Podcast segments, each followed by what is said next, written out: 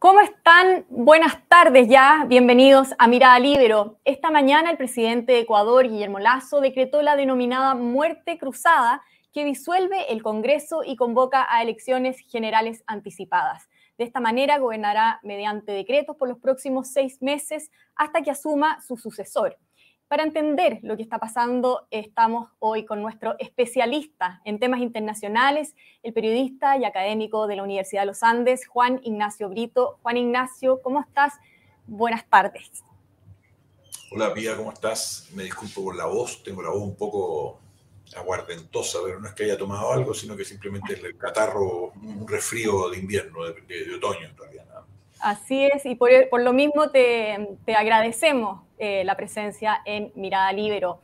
Eh, voy a partir eh, haciendo un breve resumen de lo que está pasando y lo que ha pasado en las últimas semanas. El presidente Lazo estaba siendo investigado por el delito de malversación, peculado se le llama, pero la comisión que llevaba adelante el caso no encontró pruebas suficientes para acusarlo y aún así eh, la Asamblea Nacional, el Congreso eh, de mayoría opositora, tenía en mente votar su destitución con altas probabilidades de conseguir el quórum para ello. Y aquí es cuando entra Lazo y ocurre lo que pasó hoy día, que se juega esta carta de la muerte cruzada. Juan Ignacio, ¿qué es lo que es esta, esta muerte cruzada y qué implicancias tiene para el funcionamiento del país?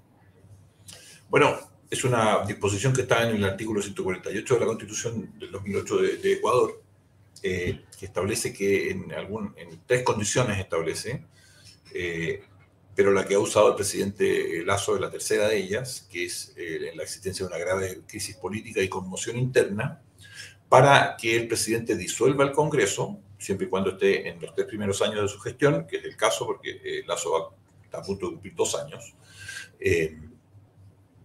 y además llama a elecciones adelantadas. Durante este periodo, seis meses que se va a producir, las elecciones van a ser convocadas, deberían ser convocadas la próxima semana, en siete días. Eh, y eh, a partir de entonces el presidente tiene seis meses para gobernar por decreto, siempre y cuando la Corte Constitucional apruebe esa, esa, esa forma de gobernar para el presidente.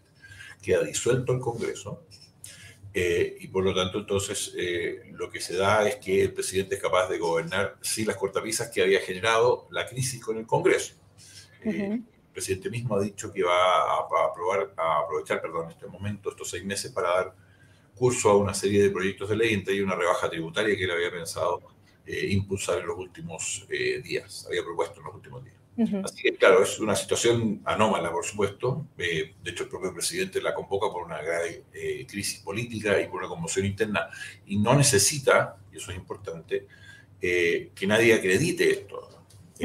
más bien es una decisión del propio presidente. Por supuesto, la muerte cruzada se refiere a que no solo muere el Congreso, sino que también muere, entre comillas, el, presidente que la convoca porque cesa su, su cargo y las autoridades que se elijan eh, en las elecciones de seis meses más para tener que completar el periodo de lazo que dura hasta 2025 y, completar el periodo legislativo de, los asambleístas que estaban elegidos también. Ahora, tú decías, se trata de una herramienta y está en la Constitución, pero el presidente que es de derecha es muy impopular.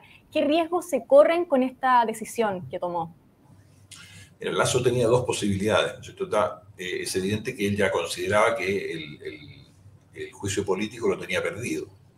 Eh, la, asamblea, que es unicameral en, Ecuador, tenía que reunir dos tercios de sus miembros, o sea, 92 de 137, y los tenía aparentemente, porque la, alianza opositora reúne 94. Entonces, eh, eh, parecía evidente que el presidente no logró convencer ni siquiera a pocos de los diputados opositores y iba a ser juzgado y depuesto. Ahora, él podría haber aceptado esa solución eh, y ello hubiera generado que lo reemplazara el vicepresidente Alfredo Borero. Él no quiso eso, la otra opción que tenía era la que siguió ahora, eh, la muerte cruzada. Ahora, los riesgos que involucra quizás están claros en las reacciones de los propios partidos que han eh, sido afectados por esto. Mientras el Partido Social Cristiano, que es parte de la alianza opositora, ha dicho que va a tratar de contestar esto, de rechazarlo y llevarlo al Tribunal Constitucional o a la Corte Constitucional, eh, el partido o la alianza UNES y la izquierda democrática han dicho que están dispuestos a aceptar eh, la disolución del Congreso y avanzar hacia la eh, celebración de elecciones.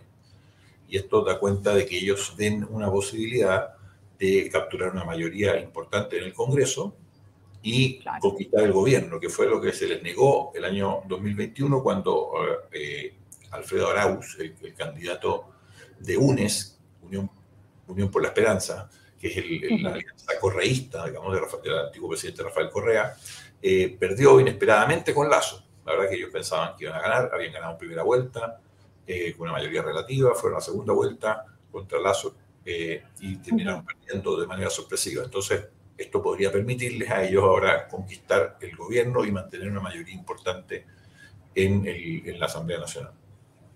Claro, y bueno, como decías tú antes, el presidente tiene estos seis meses para gobernar por decreto, lo que le permitiría eh, llevar adelante las cosas que no ha podido eh, hacer eh, durante su gobierno, porque Ecuador ha vivido años turbulentos también, igual que muchos países de la región, inestabilidad política, alza de la delincuencia, de la violencia. ¿Es esta, de alguna manera, a tu juicio, una buena salida? Mira, yo creo que aquí se dan varios vicios. ¿ah? Pienso que pocos están jugando por el país. A mí me da la idea que la, reacción de Lazo es mala a la larga para su propio sector y para sus propias ideas. Eh, eh, lo que va a provocar esto, es muy probable que esto termine provocando un nuevo gobierno correísta en, en Ecuador. En seis meses más tengamos un nuevo gobierno correísta en Ecuador. Recordemos que el claro, presidente perdona, porque efectivamente eh, el presidente Correa, que está en el exilio, está apoyando permanentemente a la izquierda eh, del país, a los movimientos de izquierda, al movimiento también que, componen los indígenas. Así es, el movimiento Pachacuti, que es parte de la, de la oposición, de la alianza de oposición. El, el, eh, el, presidente Correa está vedado de ocupar eh, puestos públicos por una, por sentencia del año 2020, en el caso de Cohecho y es muy probable entonces que reciba algún tipo de perdón o garantía si que eh, el gobierno eh, es de su signo político. Así que eh, en ese sentido yo creo que Lazo ha jugado mal las fichas porque dejar a Borero hubiera sido algo que hubiera permitido descomprimir el ambiente políticamente, salir él, por supuesto, él ya no tenía opción, pero ha jugado hasta muerte con el objetivo de llevar adelante lo que pueda en estos seis meses, pero en el mediano plazo a mí me da la idea que le abre una puerta muy grande a una izquierda que no tiene muchas credenciales democráticas y que salió por la puerta angosta cuando eh, terminó su gobierno. Eso por un lado. Eh, y por otra parte, el Congreso y la oposición de izquierda en general, que no es solo de izquierda, el Partido Social Cristiano no es de izquierda, ¿cierto? Eh, ha, creo yo, ha mal usado una herramienta política eh, con, un, con, un, interés meramente electoral o, partidista, de, arrinconar a, un presidente impopular y de eh, la vida imposible, eh, buscando incluso su destitución. ¿Qué, ¿Por qué digo esto? Porque, como tú bien dijiste, Pía, no se ha logrado acreditar en ninguna instancia pruebas que muestren algún viso de culpabilidad de Lazo en, la, en, lo que se le acusa este delito de peculado en este tratamiento de una empresa eh, de transporte, eh, Flopec, este, una empresa privada, ¿no es cierto? Con detrimento para el Estado por 6 millones de dólares. Entonces, eh, la Constitución lo que establece es que el enjuiciamiento político corresponde cuando haya delito de peculado. Se sospecha, no dice presunción no dice, no dice delito, dice frentón delito. Aquí hubo una comisión que investigó, naturalmente no son las comisiones las que establecen los delitos, por supuesto son los tribunales, eh, pero no se ha establecido la existencia del delito. Eh, en ausencia de un delito y ni siquiera de pruebas que lleven a pensar en que ha ocurrido un delito, eh, el Congreso ha procedido de todas maneras, con lo cual está haciendo un mal uso, creo yo, como hemos visto en otros países, creo yo, también ocurre, ha ocurrido eso en Perú, cuando se ha declarado la, la incapacidad moral de presidentes para ejercer eh, su, cargo en varios casos. No estoy hablando del de Castillo, que creo que es otra cosa, pero sí en los casos anteriores.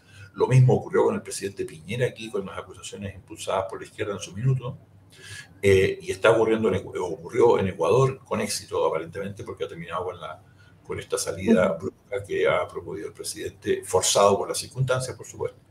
Así que creo que hay un mal aprovechamiento de una herramienta que es constitucional, entonces lo que ocurre, me da la idea, es que formalmente, institucionalmente, parece que se están cumpliendo los pasos, pero lo que hay es una mala utilización de un recurso que está establecido en la Constitución para otros fines eh, y en otras condiciones que no se cumplen en esta, en esta ocasión. Y ya que tocaste el tema de eh, Perú, ¿hay alguna similitud entre lo ocurrido en Ecuador con lo que ocurrió en Perú en diciembre pasado, cuando el entonces presidente Pedro Castillo ordenó la disolución del Congreso y bueno, después el Congreso lo destituyó acusando un autogolpe de Estado? No, yo creo que aquí es muy distinto. Naturalmente lo que hizo Castillo es algo que está fuera de la Constitución. Él, él disolvió el, Congreso, la, la, Cámara Uni, el, el Congreso Unicameral peruano, él eh, dijo que iba a eh, gobernar por decreto eh, y por lo tanto eso no estaba en ninguna parte de la Constitución. O sea, eso no, existía ese derecho del presidente de arrogarse sus poderes que se arrogó. y eso fue lo que provocó su destitución. Y recordemos cómo se produjo esa destitución y cómo se produjo ese arresto, incluso por sus propios guardias. O sea, la legitimidad nula que tuvo Castillo para hacer esto y el apoyo nulo incluso sus propios guardias terminaron tomándolo eh, preso eh, cuando trataba de escapar del país, recordemos. Eh, entonces, aquí yo, yo lo asimilo a otros casos de, Perú, los casos de Vizcarra, de Kuczynski, etcétera, ¿no Donde, donde se produjeron destituciones, donde las atribuciones del Congreso para decretar esta incapacidad moral, creo que yo, se resolvió una crisis política tirándole benzina al fuego y creando unas condiciones eh, de ingobernabilidad por un choque entre el, Ejecutivo y el eh, Legislativo, que yo creo que se reproduce acá, eh, y con un condimento aquí ideológico evidente en el caso ecuatoriano. Así que no creo que sean comparables los casos de Castillo con el caso de, de Lazo. Perfecto. Bueno, Juan Ignacio, muchas gracias por habernos atendido en Mirada Libro y habernos aclarado también algunas preguntas de esto que está ocurriendo en este momento. Así que nos volvemos a encontrar en cualquier momento contigo cuando hayan más noticias internacionales. Muchas gracias, Juan Ignacio. Chao, Pia, que les vaya muy bien.